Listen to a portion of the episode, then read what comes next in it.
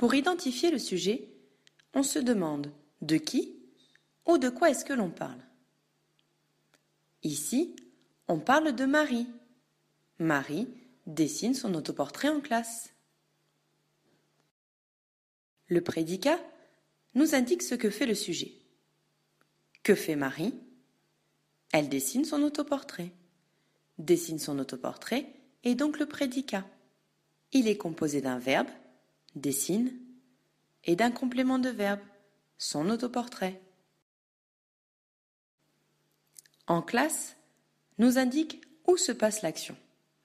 On peut le déplacer, par exemple, en classe, Marine dessine son autoportrait. On peut le supprimer.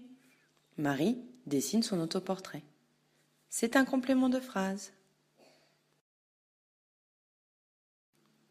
À très bientôt!